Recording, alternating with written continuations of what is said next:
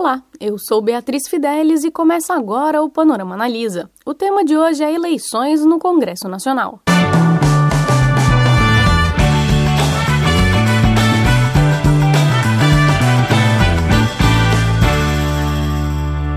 O Panorama analisa, esclarece e aprofunda assuntos em voga no Brasil e no mundo. Aqui você vai saber tudo ou quase tudo sobre um tema específico.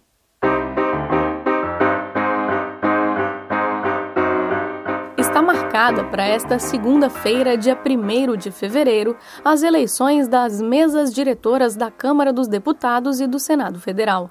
A disputa tem dado o que falar desde o final de 2020. Na Câmara, inclusive, o tensionamento entre grupos contribuiu para parar a votação da lei orçamentária deste ano, que ainda está na fila. Para quem assiste de longe, a briga pode parecer só pelos cargos de presidente. O posto tem influência muito grande sobre os interesses dos outros poderes, principalmente sobre o executivo, já que são os chefes do parlamento que definem quais assuntos e projetos vão ser discutidos e votados, ou ainda se um processo de impeachment vai tramitar ou não. Mas essa é só a cereja, e para chegar nela tem muita massa e muito recheio nesse bolo. Hoje no Panorama Analisa, vamos entender um pouco do que são as eleições no Congresso. O Estado brasileiro, segundo a Constituição de 1988, funciona a partir da divisão equilibrada de poderes. Isso não é novidade para ninguém. A estrutura é muito antiga e disseminada. Evoluiu a partir das ideias de Aristóteles na Grécia Antiga, atravessou os séculos até se solidificar no pensamento do iluminista francês Montesquieu, que deu base para a noção contemporânea da coisa e inspirou as democracias que a gente conhece. De maneira bem grosseira, a ideia é balancear os poderes concentrados na figura do Estado para que ninguém dentro dele possa demais. Então, o poder executivo administra o país, o poder judiciário vê se tudo está sendo feito conforme as regras do jogo, e o poder legislativo é quem faz essas regras e também quem fiscaliza como é que os outros dois poderes estão se comportando. No Brasil, dessas três instituições, o legislativo é o único que, na prática, elege os seus próprios chefes de poder, uma vez que no executivo, o presidente da República é nomeado diretamente pelos eleitores. E no judiciário, representado pelo STF, o comando costuma ser alternado em regime de rodízio.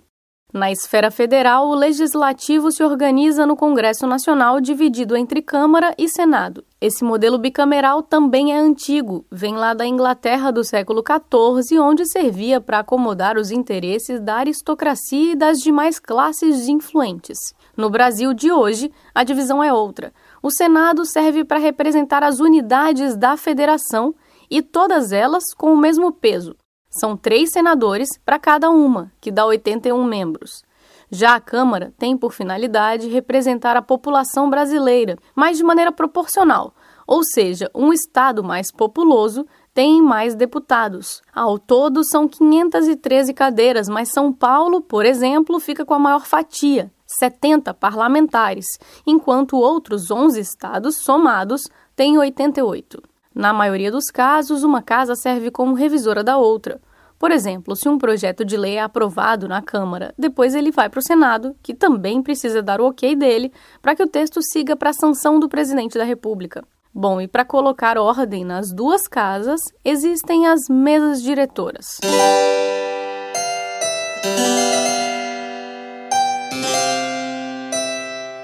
Na Câmara quanto no Senado, elas são compostas pelo presidente, dois vices, quatro secretários e quatro suplentes. Em geral, a eleição do presidente é a única onde há disputa para valer.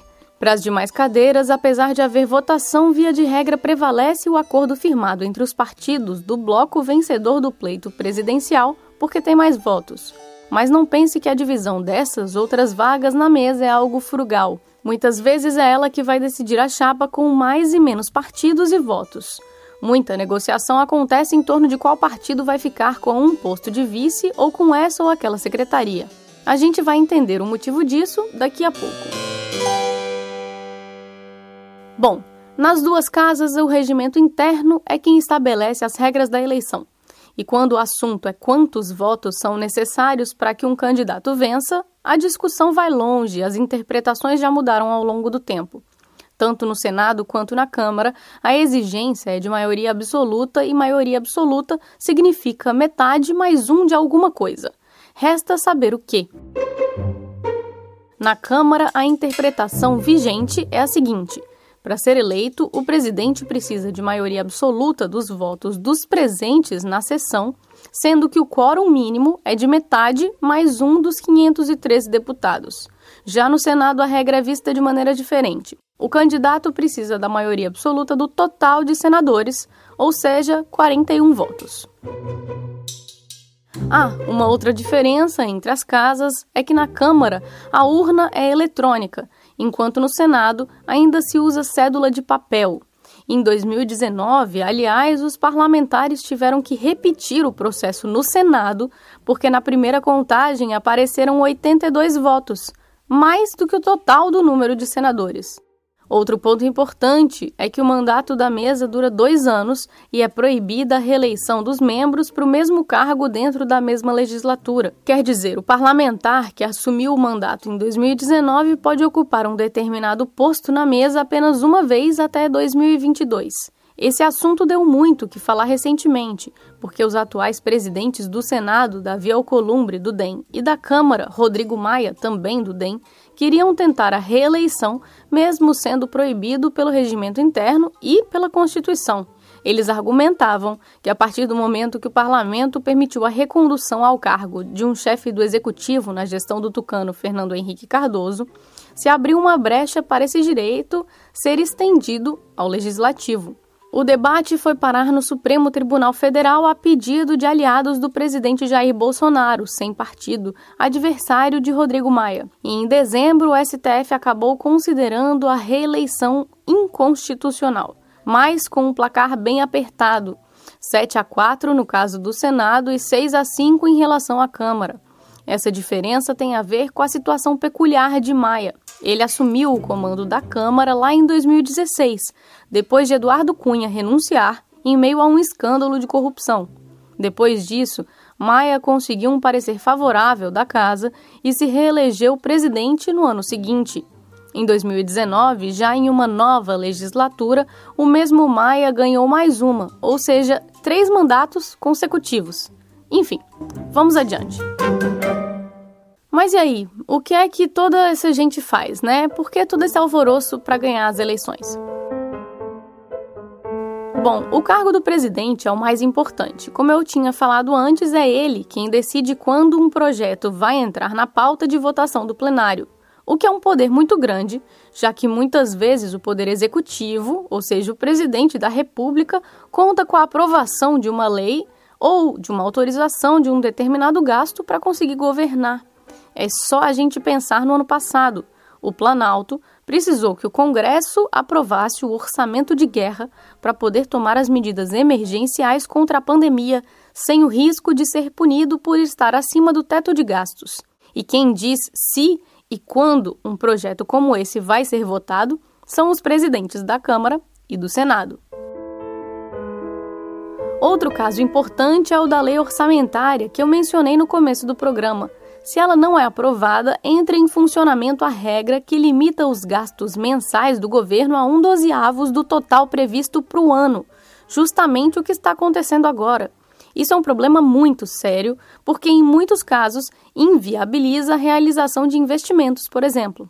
Outra função importante dos presidentes da Câmara e do Senado é liberar a abertura de uma comissão parlamentar de inquérito, a CPIs, Embora as CPIs não costumem ter efeitos práticos muito sérios, elas são uma ferramenta importante de pressão política, porque dão visibilidade sobre assuntos sensíveis. A CPI do PC Farias contribuiu muito para a renúncia do então presidente Fernando Collor. A CPI dos Correios terminou no mensalão e, mais recentemente, a CPI da Petrobras serviu para colocar mais lenha no fogo do impeachment da Dilma Rousseff. E por falar em impeachment, é o presidente da Câmara quem decide se um pedido de impeachment será analisado pelo Congresso. Hoje, o presidente Rodrigo Maia tem mais de 60 deles apresentados contra Jair Bolsonaro, mas decidiu não dar prosseguimento a nenhum. Em dezembro de 2015, o então chefe da Câmara, Eduardo Cunha, levou o processo contra Dilma adiante depois de o partido dela, o PT, anunciar que votaria pela continuidade do processo de cassação do parlamentar no Conselho de Ética da Câmara. Outro ponto importante: os presidentes do Legislativo estão no alto da linha sucessória do presidente da República. O chefe da Câmara é o segundo, atrás apenas do vice-presidente e o chefe do Senado vem logo em seguida, é o terceiro. Na prática, na ausência do presidente da República e do vice-presidente, quem governa é o chefe da Câmara. O restante dos cargos também são muito importantes. Por exemplo, o primeiro vice-presidente analisa pedidos de informação enviados às autoridades antes da decisão da mesa diretora da casa e também substitui o presidente em caso de ausência. O segundo, vice-presidente, analisa requerimentos de reembolso de despesas médico-hospitalares e faz a ponte entre a Câmara dos Deputados e os órgãos do Poder Legislativo dos estados, as câmaras estaduais. O primeiro secretário gere os serviços administrativos da Câmara dos Deputados e ratifica as despesas da Câmara. O segundo secretário é responsável por representar a Câmara dos Deputados nas relações com as embaixadas e supervisionar programas de estágio universitário e o serviço de apoio aos parlamentares quanto à emissão de passaportes. O terceiro secretário é quem fica responsável por examinar antes da mesa diretora pedidos sobre licença e justificação de faltas e autorizar o uso da cota parlamentar para o reembolso de despesas com passagens aéreas. E já o quarto secretário supervisiona sistemas habitacionais, distribui unidades residenciais aos deputados, propõe à mesa diretora a compra, venda, construção e locação de imóveis e encaminha à direção geral a concessão de auxílio moradia aos deputados que não residem em imóveis funcionais. Dito isso, chegamos ao caso concreto da disputa marcada para segunda-feira. Na Câmara, o candidato do governo, Arthur Lira, líder do PP na casa e líder informal do Centrão, é o favorito para levar o cargo de presidente, derrotando Baleia Rossi, presidente nacional e líder do MDB, nome patrocinado pelo atual mandatário Rodrigo Maia e apoiado pela esquerda. O embate estava razoavelmente equilibrado até o final de semana passado, quando muitos parlamentares começaram a pular do barco oposicionista, se rendendo a ofertas generosas do Planalto de cargos e emendas em troca de apoio à Lira. O Estadão publicou nesta quinta-feira uma lista produzida pelo governo em que constavam quase 300 nomes de deputados e senadores que teriam a receber cerca de 3 bilhões de reais em verbas para projetos em suas bases eleitorais. Essa mesma articulação do Poder Executivo pesou no Senado, onde Rodrigo Pacheco, do DEM, é o favorito para ficar com a presidência da casa. Ele é apadrinhado pelo atual presidente Davi Alcolumbre e patrocinado pelo Planalto. A principal adversária era, até quarta-feira, a senadora Simone Tebet, do MDB, mas o partido dela retirou o apoio a seu nome em troca de cargos na mesa diretora e em comissões importantes depois de perceber a redução no número de apoiadores de outras legendas à candidatura de oposição. Resta agora aguardar pela eleição propriamente dita e, claro, você fica sabendo dos principais destaques da segunda-feira no Panorama.